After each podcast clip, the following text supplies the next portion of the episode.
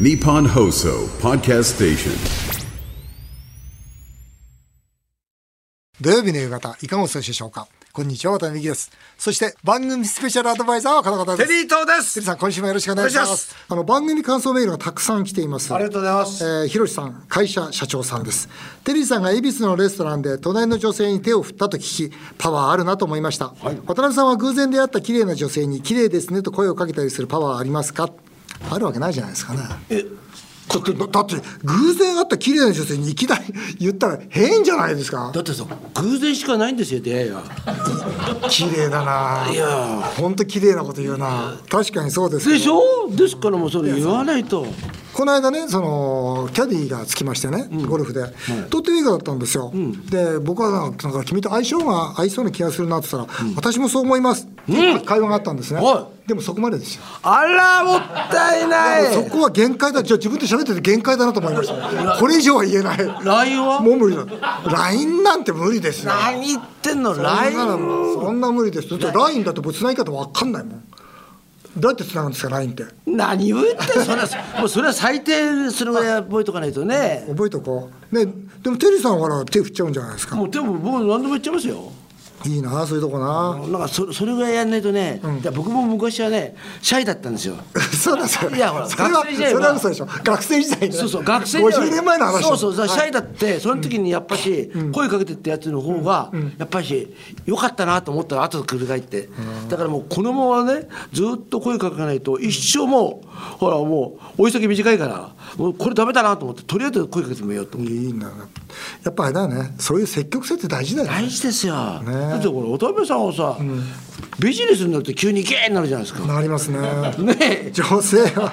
女性は難しいわ。府中市の黒犬さんです、えーグルメ番組では普通実際よりよく見せようとするのに幸い県のおかみさんが「朝だったらもっとスープが美味しかったのに」と繰り返し言っていて逆に好感でした幸い県美味しかったねうんああそうですねね、うんやっぱそういうこと本当スープが美味しいよねあそうなんですよ、うん、あそこも本当にシューマイもねチャーハンもそうシューマイカレーも美味しいしそうカレーなんて本当お母さんの味だねあそうなんだよ、もう僕なんかもう本当に子供の頃から食べてたんで、あそこのカレー食べるとほっとしますよねあほっとするよね、うんほっとしますねうん確かに確かにうんほっとするって感じ大事だと思いますえー、桃子さん私は東大佐藤ママの大ファンですぜひ今度は教育だけではなく、夫婦や恋愛人生観もお聞きしたいですねああそうか聞きたいてるさんね佐藤ママ喋りまくってたでしょそうですよね恋愛観はどうですかいや旦那たまったもんじゃないですよーねいやーたまったもんじゃないと思たうなまったもんじゃないですよああいでうも意外と僕知ら僕は知らなかったけど、あのうちの学校の先生とか知ってる先生多かったわあそうね佐藤有マ名マ有まあ有まあそりゃそうでしょうね東大4人、離散、ねだけど恋愛論とか人生観ってさ聞かなくても分かるでしょ、そうですよねねや嫌なこったですよね、うん、また喋りまくられた らなまた喋りまくられたら困るじゃんねえ大体もう巨人の星みたいな方ですよいやねだからあれですよね一人ぐらいね、出来の悪い子がいて、その子をどう成あ長したいいそれがいいね、そそうしれなたら4人とも東大って言われたってさ、何言ってんのって感じですよね。ね一人はね、高校中退しちゃったんだと、ねそうですよねのことの向き合いが人生だとかね、言う と奥深いこと言うなとか思そうですね、して一緒に共に戦ったんだって言ってたのがそうそうそうなんか共感得るけど、4人とも東大だってそれで一日一日2時間半の睡眠でさ、ねええみんな東大入れてそうですよ、だからそう思うとさ、何言うか大体わかるでしょ本当ですよ。え4人の子供が全員東大入りさんすごいですトビーさんですね、あのママを理解し愛し続けているご主人の話も聞いてみたいですあこれはそうです。呼ぶいや、呼ぶ呼ぼうとしてましたね あもうちょっとぐらいね。ちょっとぐらい呼んでもいいまあ、よでもね、弁護士さんでもご主人もやっぱり優秀だと思いますよ。あだって優秀ですようんまあやっぱあの奥さんをああいうふうにまあね好きにさせるっていうかさ、奥さんは好きにやってるんですよあれ。子供のためにだから。うん本当そう思そうですよね好きにやってるそれをねやっぱりまあ仕方ないなっていうかそれを微笑みながらう見守ってる見守ってるってやっぱり相当の相当のご主人相当な人物ですね、そうですね多分僕は浮気してるんじゃないかと思いますけどね。やっぱりうんなんかそいんなやそうですよねそんな素敵な後ろめたいから自由にさせてそるんな素敵な予感がありますよね。とそうだね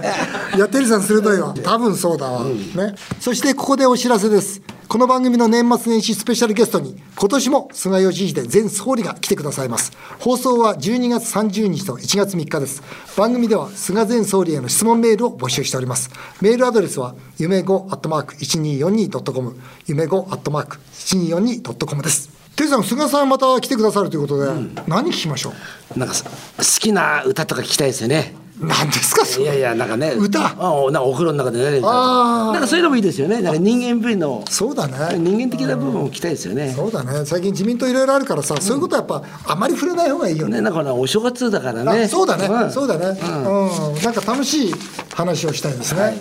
さて CM の後は今年最後の経営相談ですぜひお聞きくださいそれではテリーさんタイトルコールお願いします今年の悩みは今年のうちにテリーと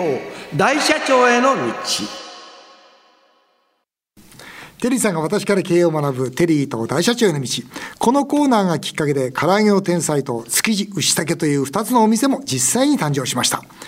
外国人観光客に薩摩牛のステーキ串を販売する築地牛竹もオープンから1ヶ月が経ちまして、テリーさんまあどうですか目標の2000万には少し足りないんですけど、まああのこっからテレビのモニターつけたりサンプル出したりして、まあそんなに遠くないうちに目標2000万いくんじゃないですかしますかとにかく外国人の方多いそうなんですよ多いあでなおかつ、はいお金の感覚が違いすぎる、ーあそうですか、うん、もうやっぱ皆さん口揃えて言うそうですよ、要するにこれは3000円安いとあ言ってくれる6000円7000円じゃないのかと、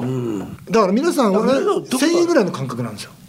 あ要するに3分の1ぐらいですからもう貨幣価値がだからあまあそういうことです1000ね円ぐらいの感覚で、えこれは安いなってみんな言いますね、うんあと新商品なんですが、はいタラバガニお検討してるんですけど、いかがでしょう、大社長。最高ですねいいいいですなるほそうすどると僕、最初のね、あのお店の,、まあそのテーマだった、日本に来て本当、思い出になるものを食べてほしいとなると、あの和牛の最高級和牛と、それからタラバガニのでかいのを一つしゃぶって、むさぶりしゃべってもらってさ、いいじゃないですか。最高ですね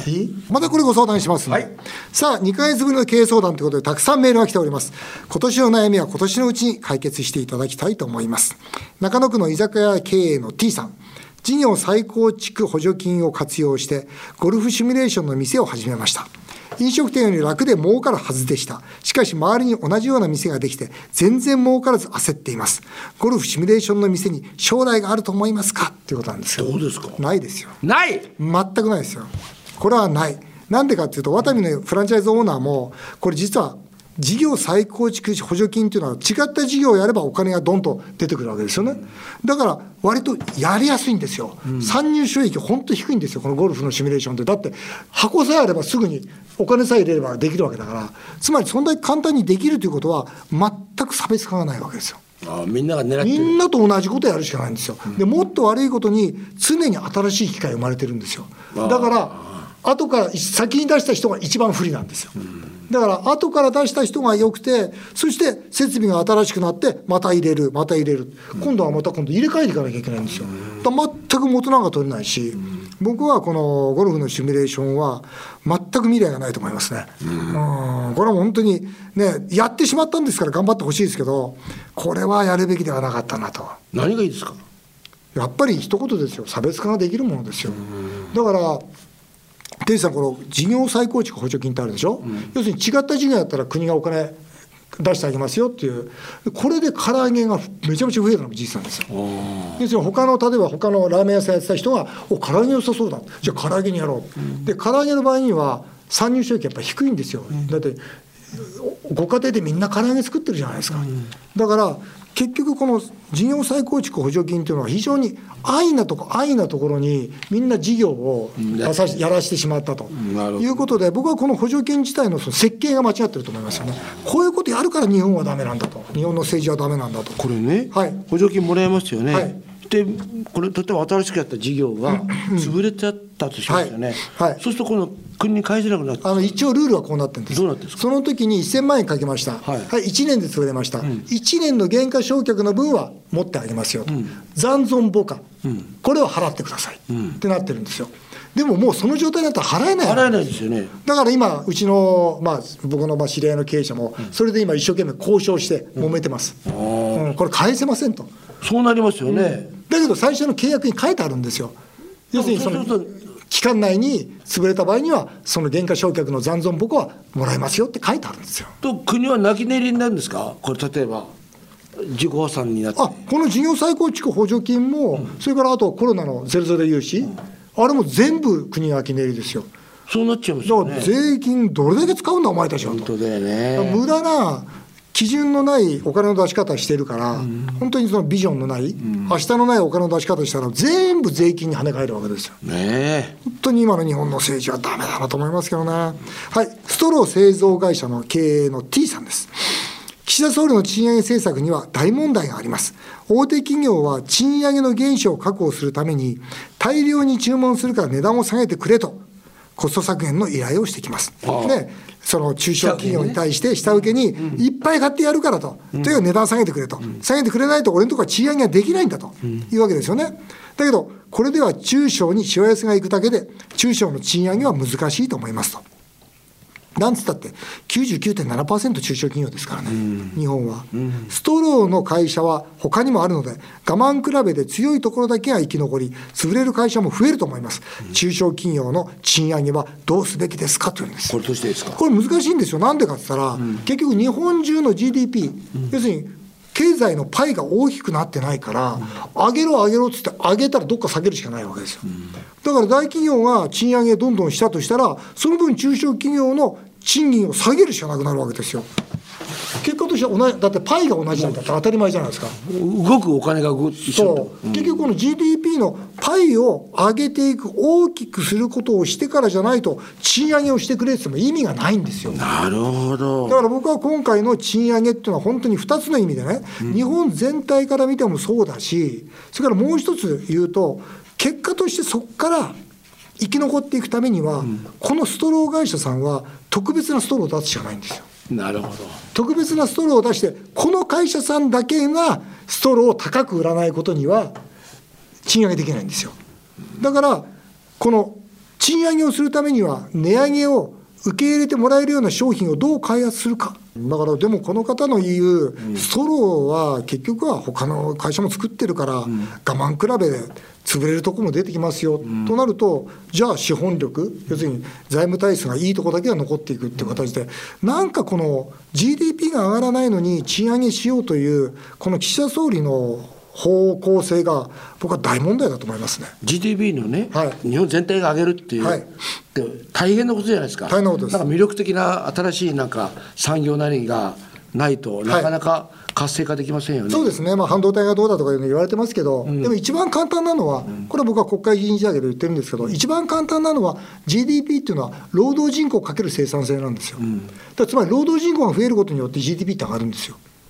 ああなるほということは、ここに毎年20万、30万人の移民をですよ、仮に日本が入れたとしたらですよ、間違いなく GDP 上がります。だ例えばそういう大胆なことをやらない限りは、今のこの閉塞化した日本の経済の中においては、賃上げったってそうは簡単にはできないと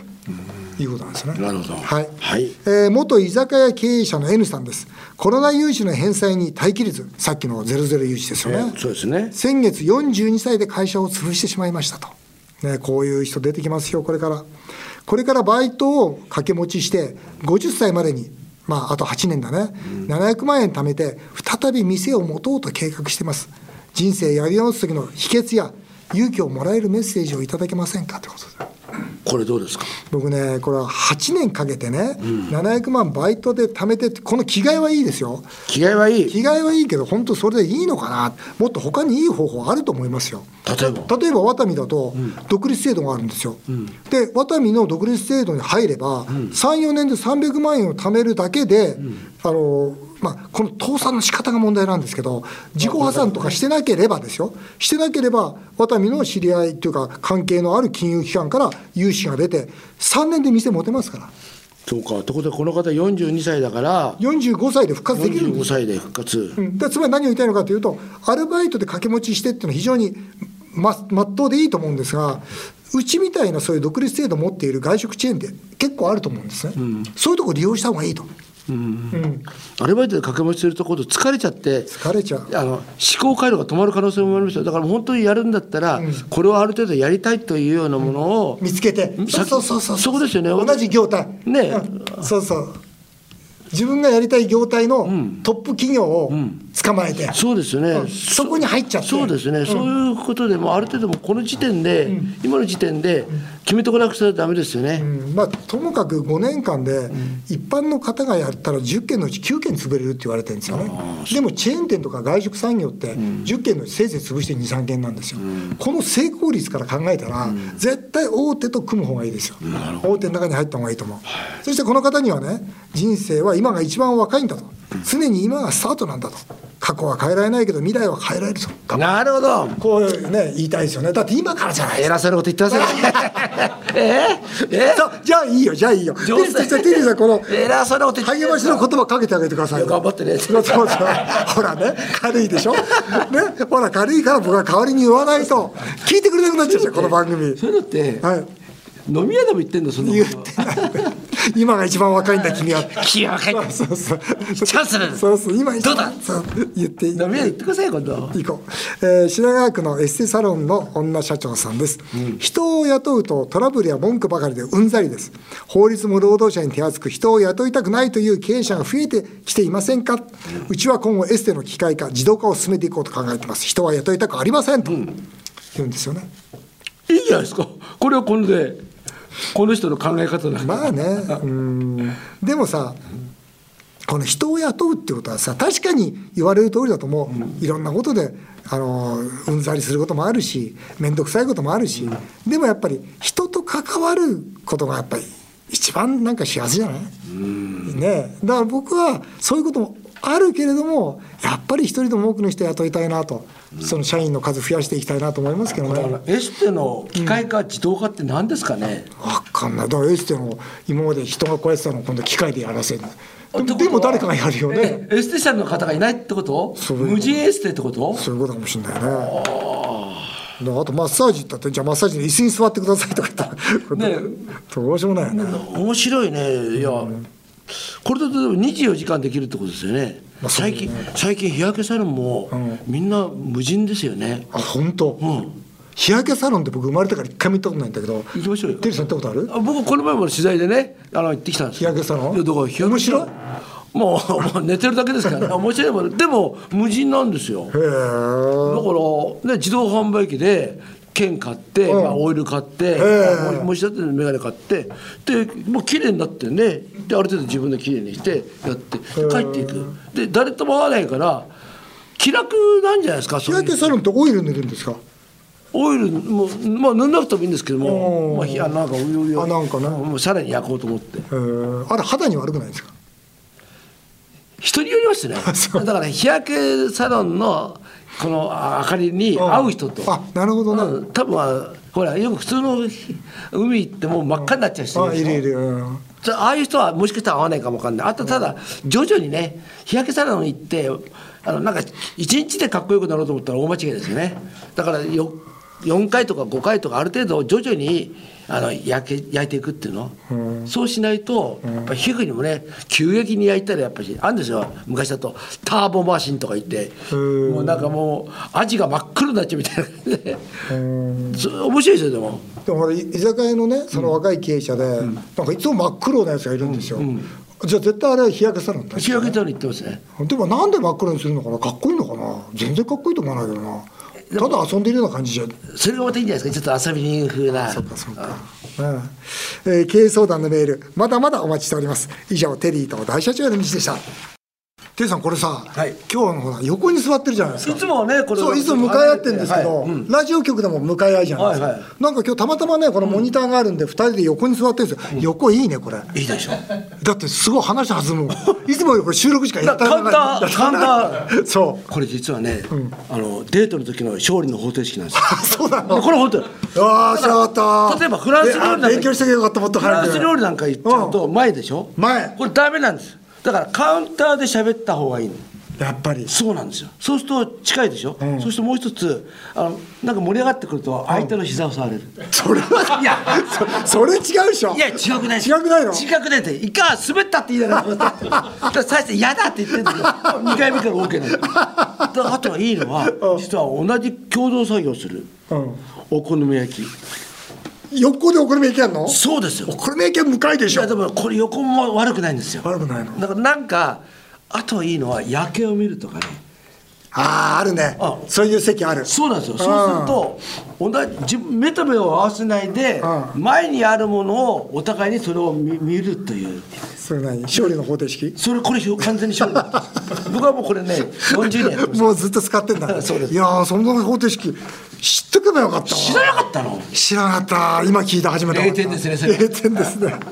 ぜひ使ってくださいはい。さあ、続いてはメールを紹介させていただきます。荒川のどんちゃんさんです。渡辺さん、デリーさんはクリスマスイブなどの記念日を大事にしますか、渡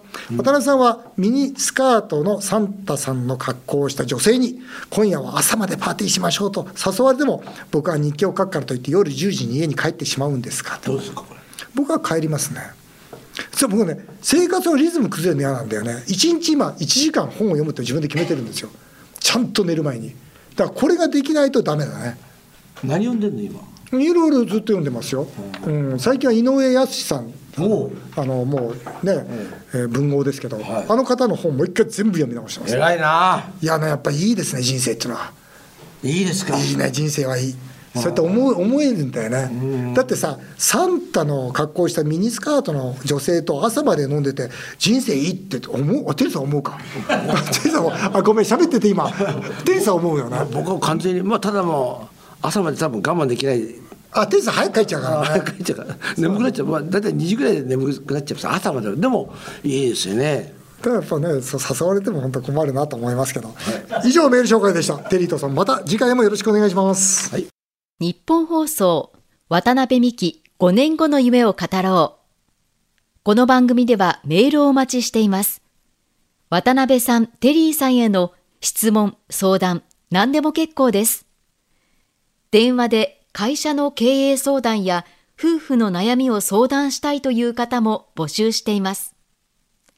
匿名やラジオネームでのご出演でも構いません。番組に電話で出演された方には、全国のワタミグループのお店で使える3000円分のお食事券をプレゼントします。メールアドレスは、夢語アットマーク 1242.com 夢語アットマーク 1242.com この番組は放送終了後、ポッドキャストからでも番組をお聞きいただけます。詳しくは番組ホームページをご覧ください。渡辺美希さんやワタミの最新情報は、渡辺美希公式インスタグラムで更新中です。そちらもぜひチェックしてみてください。渡辺美希5年組を語ろう。この後も素敵な週末をお過ごしください。お相手は渡辺美希でした。